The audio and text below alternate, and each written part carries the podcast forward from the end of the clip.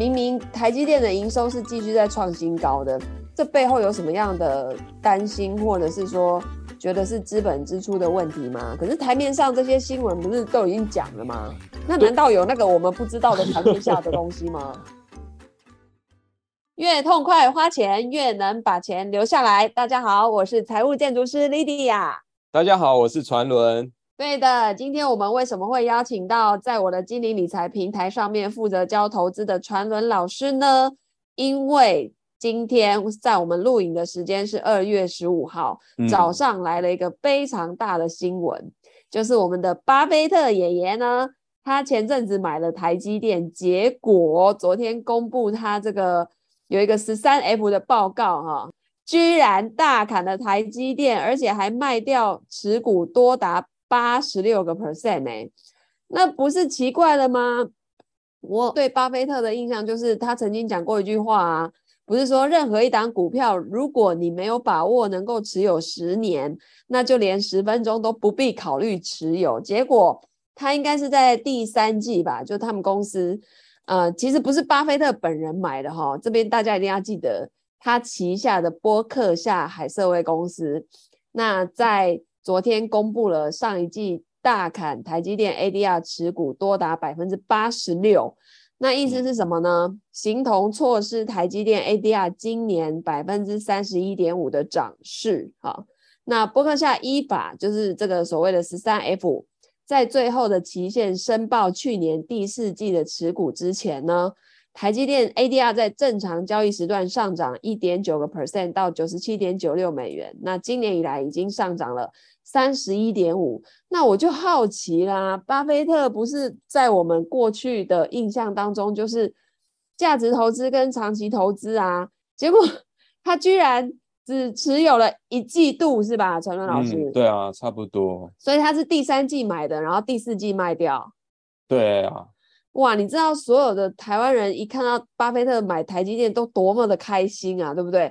我那个时候就整个觉得哇，那个连巴菲特都买了护国神山，感觉又被加持。我那时候还写了一封 email，就是写说，难道你的投资需要股神来护持吗？哦，那这个意思其实就是说。为什么你要靠这样的消息，然后才能感到安心呢？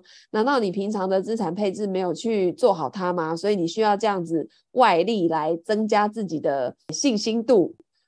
结果你看，才过了一季，我们今天早上还在跟那个小编心仪在那边聊天，开玩笑说：“哎呀，皇上翻完牌子之后，怎么才几个晚上人就走了呢？”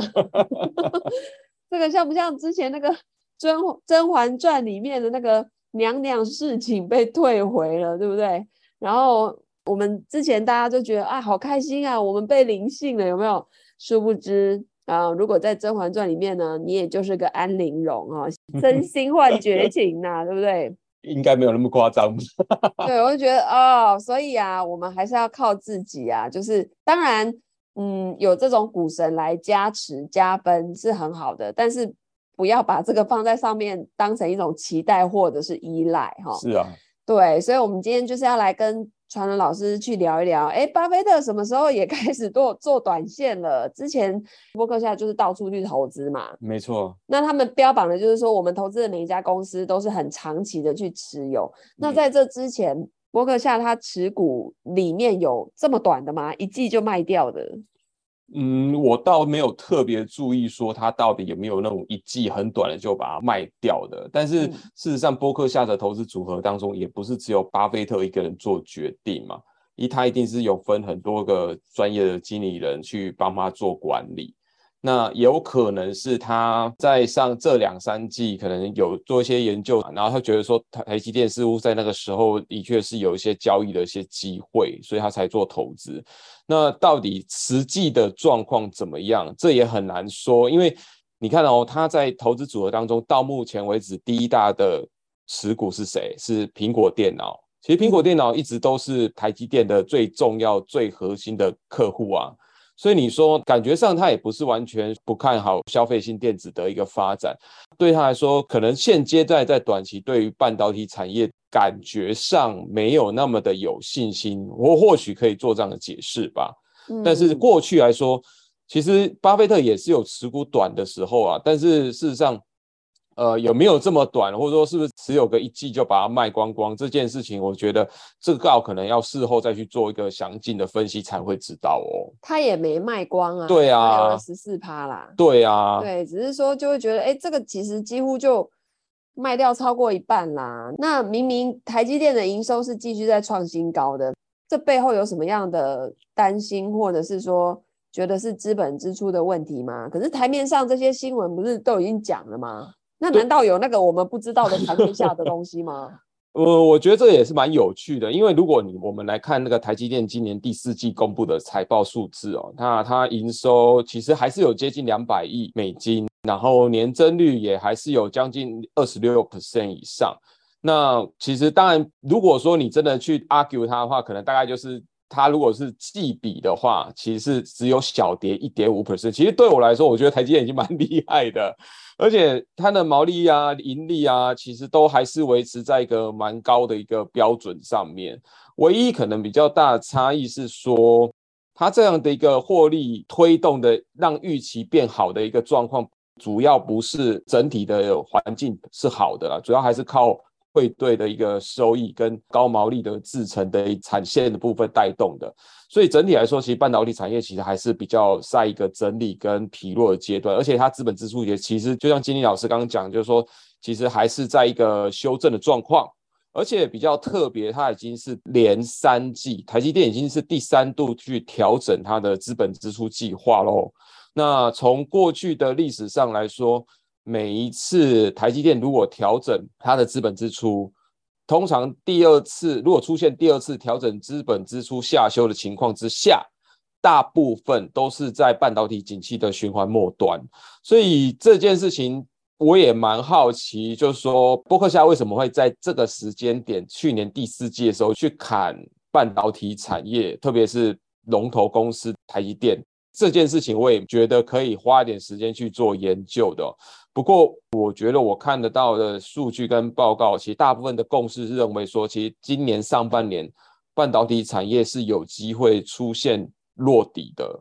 所以，落底哦。对啊，所以这也就是为什么新闻媒体一直在不断的报说，哎，波克夏这一次做好像有点太短线的做法了啦。这是目前大家的感觉，因为他这种动作，大家就会想：天哪，那台积电是不是接下来就要跌了？对。那我们在课堂上都教大家要去买那个指数基金，嗯、其中又以那个零零五零为主。那零零五零里面有百分之三十又是台积电。对。那如果台积电未来有走跌的可能，那零零五零不就也会跌吗？整个台股也是会往下走，因为。毕竟台积电占的权重还是蛮大的嘛。是啊，对。那我我好奇的问一下，就是传文老师刚刚有提到说，呃，会减少资本支出，是代表他们会减少对自己本业在投资的意思吗？对啊，就是说他们可能在未来的不管是产线的扩张啊，或者是新制程的开发，这个动作上都会稍微放缓哦，因为整个半导体景气还是在一个。下降的过程，而且在去库存化的过程嘛，所以这时候你还不用做那么多生产。可是我觉得听众朋友可能要稍微想一下，就是说，如果今天假设连龙头公司都开始减少资本支出，这都会带来一个效果，就是说，可能未来一两年之后，我们就可能会出现缺货的情况，嗯，缺产能情况，因为。产业的调整有些时候它其实是走一步算一步的，当然它看现在可能是一个供过于求的情况，好，因为景气往下修，然后供过于求。可是这时候如果说景气什么时候落底，你或者说景气什么时候又突然间上来，这不知道啊，那是不是又会出现反转的一个可能性？这都是有机会的啦。嗯，所以我觉得我们还是回到到投资上的一个本质，就是说到底你对于台积电或者说这家公司你的了解度。有多少？当然，我们说，哎，可是连巴菲特这么老谋深算，而且又是股神角色的人物都在砍台积电呢，那是不是真的台积电有出什么样的问题？可是我反过来问你啊，他如果真的砍台积电，如果他真的看不好消费型电子的话，他应该连苹果电脑都应该砍了，不是吗？可是他苹果电脑没有动啊，所以我我觉得可能是在投资的策略上。或者是说它的方向性上，比方说，因为产业当中它有上中下游嘛，它可能现阶段还是希望比较多的资金是压在比较偏向下游端的这些消费的品牌电子身上，终端。对，所以这个角度，我觉得你可以去想，是说，哎，可能是这个时间点，他觉得在短线上他没有必要花那么多的资金放在这个地方。他还卖了那个金融股，而且一般来说，毕竟现在还在通膨的阶段嘛。虽然说什么升息会放缓，但也没有立马说不升了，或是开始要降息。嗯，那其实升息对于金融股来说，利差会扩大啊，因为贷款的利率一定是高于存款利率嘛。嗯，那我利率往上走高，某些程度来说，我可以拉大我的那个贷款的利息嘛。啊，我给的存款利息其实一直以来都不高啊，我比较好去调整的一定是我的贷款利率，那我的利差是不是就有机会增加？这是一般。金融业的获利方式啊，但是我觉得今天他去砍这两个，呃，包含纽约梅隆银行跟美国合众银行，基本上这两家银行它并不是所谓投资银行做的很庞大的。那当然，像 US Bank 它是美国第五大的银行，那纽约梅隆的话，它主要的业务是做像投资管理跟投资服务，所以。我应该是这样说，其实目前在美国的金融市场上，多数还是以消金为主，所以放贷啊，还有房贷的一个业务，搞不好，对，它还是它的主力。那当然我们都知道，说现在其实房地产正在往下走的一个循环，所以原则上，我觉得或多或少也是反映一件事情，其实很多投资朋友都忽略了。银行业、金融业，它在整个景气循环当中，它是属于末段循环。什么是末段循环？就是说，今天当景气在往下修正过程当中，它的不管是财报或者，可能基本面还没有那么快的恶化。通常会等到景气到底部，甚至底部一段时间之后，银行业的财报它才会开始出现恶化。就是他们是最后反应，它是最后反应的。哎，那。如果他们是最后反应的，那是不是代表景气衰退也差不多告一段落了？其实很高几率是可以这样子去做判断，没有错。因为其实大部分的财报都是有一周期性嘛，那些比较波动的，或者说原物料，它一定是走第一波嘛。你后面这一段时间，其实通常都是像银行这种比较落后型的产业反应比较慢。所以其实我觉得巴菲特这一波砍，他也不是所有的金融业都砍啊。可能很大的原因是因为比较受到零售业为主的金融行业，它我觉得它反而是调整的比较积极一点，就像这一次调整的梅隆跟 US Bank 是一样的道理。那这样子对台湾的金融股会不会有什么影响？我觉得金融行业它毕竟还是地域性很强的行业啦。对，那当然说，其实美国的金融业可能的竞争程度比我们台湾这边竞争程度来的更大一点啦。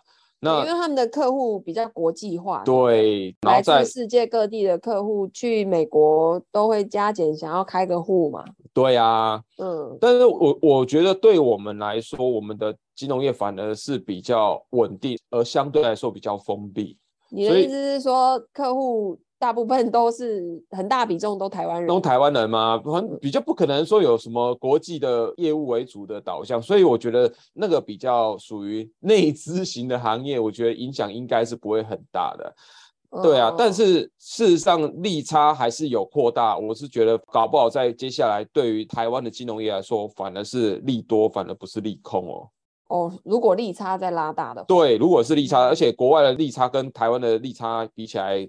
就是说我用台币去换成美金去海外投资赚的钱，搞不好还更多嘞。嗯，对不对？那我们来说说他这一次加码的部分好了。嗯，他加码了苹果嘛？对。那苹果是在他整个投资生涯当中很晚很晚才买的。对。但是我看他也买很久了，这个就有感觉有做到长期投资的 feel，对不对？嗯。那他这一次怎么又继续加码？而且。苹果在第四季是走跌的，最高从九月初的一百六十三点四三美元，到十一月跌到一百三十四点八七耶。所以如果他在第四季买的话，可能他有买便宜哦。哎、欸，可是你要去想啊，巴菲特的波克夏公司，他们从二零一七年就开始买苹果嘞，就已经变成第一大持股喽。哇哦！所以你看他已经投资多久了？他其实已经投资超过六年嘞。如果一八的话，应该差不多五年。对，对对，但是我的意思是说，其实他已经是持有一长串的时间，你都已经不知道说他的平均成本是落在哪边，搞不好对他来说，现在加码他好像也没有比他当初买的这么多了，所以很明显，其实他现在的成本搞不好是非常非常低的哦。嗯，对啊，那苹果就像你讲的，它比较是那种终端消费的概念，对不对？嗯、品牌厂电子消费品。对，那像那个台积电，它是比较源头的半导体的上很上游，对不对？嗯，那它还加了一个派拉蒙，那这个因为我们很爱看电影啊。然后电影前面都会有一段影片，就是一座山，然后就有星星这样绕它一圈，有没有？嗯，然后它就定在那个图，就是它的 logo。对。结果这家公司它居然也去加码了，而且它加码了两百四十万股，哎，价值买了四千万美元。那这个是做电影的公司对吧？对啊，没错。那为什么他会去加码这种公司啊？这个就回到他们的团队怎么去看这家公司的一个前景啊？但是你说他真的买很多吗？他的确啦，他好像感觉增加了二点六五 percent 的持股，可是问题是占整那个 portfolio 当中，可能大概只有零点零一 percent 吧。嗯，就是他们觉得疫情也差不多要完结篇了，所以大家 现在出来看电影或是各种就是在家看影音串流的几率也都很高啊。对啊。其实我们在疫情这三年被养成了追剧的习惯诶，传伦老师，你有没有发现？有啊，很明显啊。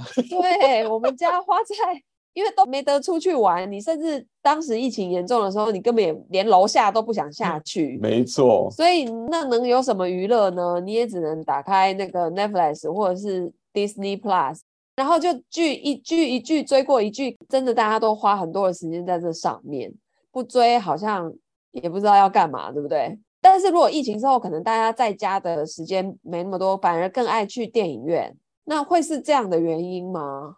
可是像派拉蒙，它本身除了主要有电影的业务之外，它其实它的母公司主要是那个 CBS 电视台。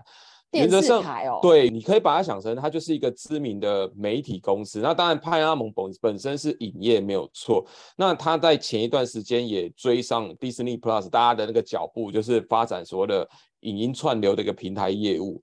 那巴菲特的波克夏为什么要去买派拉蒙这件事情？我觉得大家可以花一点时间去了解哈。了解不是有人在讲之前阿汤哥演的那个 Top Gun 第二集对啊，就是就是派拉蒙影业啊。那他不会因为一出戏卖的很好，他就去加码他？哎，这个就难讲啦。难不成阿汤哥还要再演 Top Gun Three？没有，搞不好是他的粉丝之类有没有？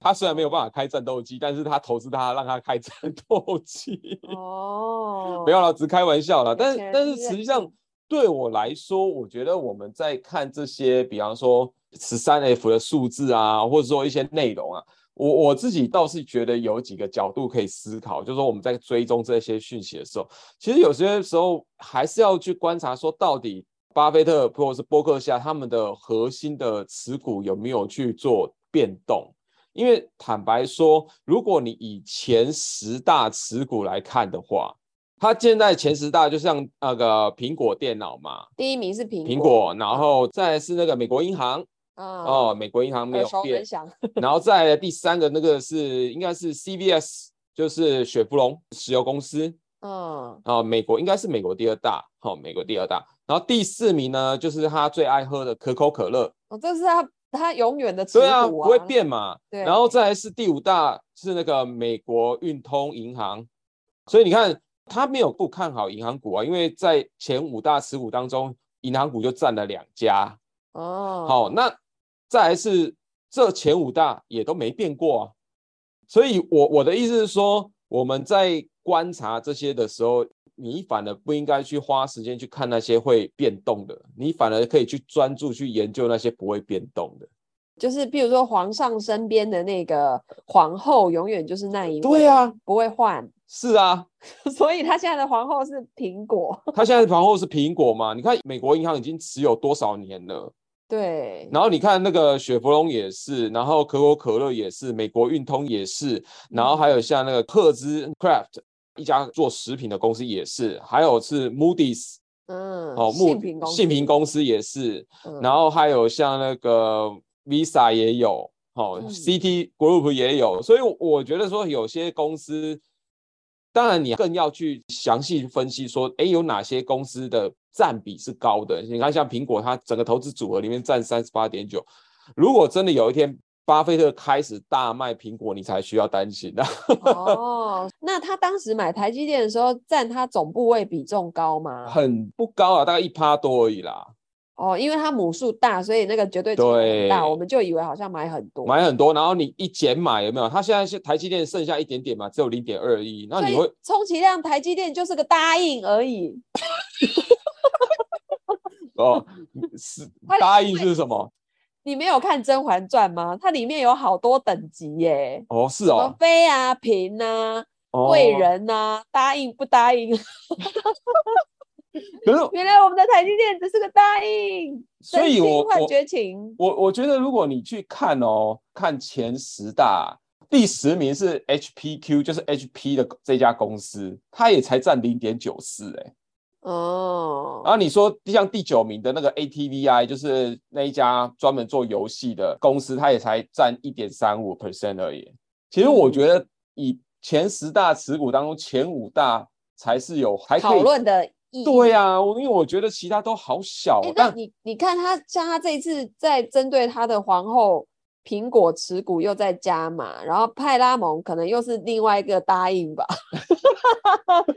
但是他也有买一个叫做什么建材制造商 LPS 嘛，安娜太平洋公司。对啊，他是建材制造商，那是代表他看好房地产吗？其实他不是看好房地产，我倒觉得他是看好一个比较偏通膨题材，因为原物料所谓的装潢公司，所谓的那些料材公司，其实说实在那个都是比较吃工的嘛，而且现在美国人工变得比较贵。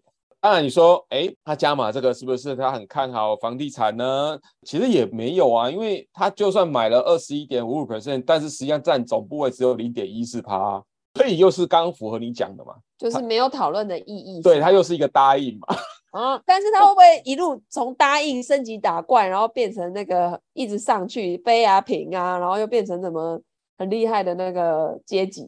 这就是像苹果这样子一直被加嘛。没错，这就是你你讲这就非常棒的地方，就是说，其实我们在看这十三 F 的时候，其实你不能只看一季啦。要看你要长期的追踪呢、啊，所以它这个每一季都会公布一次，对，但是它是公布前一季的。当然啦、啊，所以意思就是说，其实也不是说它卖掉股票马上就会跌，或是它加码股票马上就会涨。没错，他他们在做的都是一个趋势，一个对未来比较长线的看法。因为他们的资金部位大，所以它的移动速度，它像航空母舰一样，它没有办法说左转就左转，说右转就右转。但是你长期观察下来，会看到那个趋势。嗯。对，所以我们要跟各位听众朋友去宣导的，就是说，当然呢、啊，被巴菲特临幸是很开心的一件事情，但是今天也不要因为他大卖台积电的持股，你就觉得哇，完蛋了，台积电是不是完蛋了什么之类的？其实就是台积电，它还是台积电，里面的员工都还是在上班，好不好？对啊，就都跟平常是一样的。嗯，所以还是回过头来看最基本面的总体经济，那。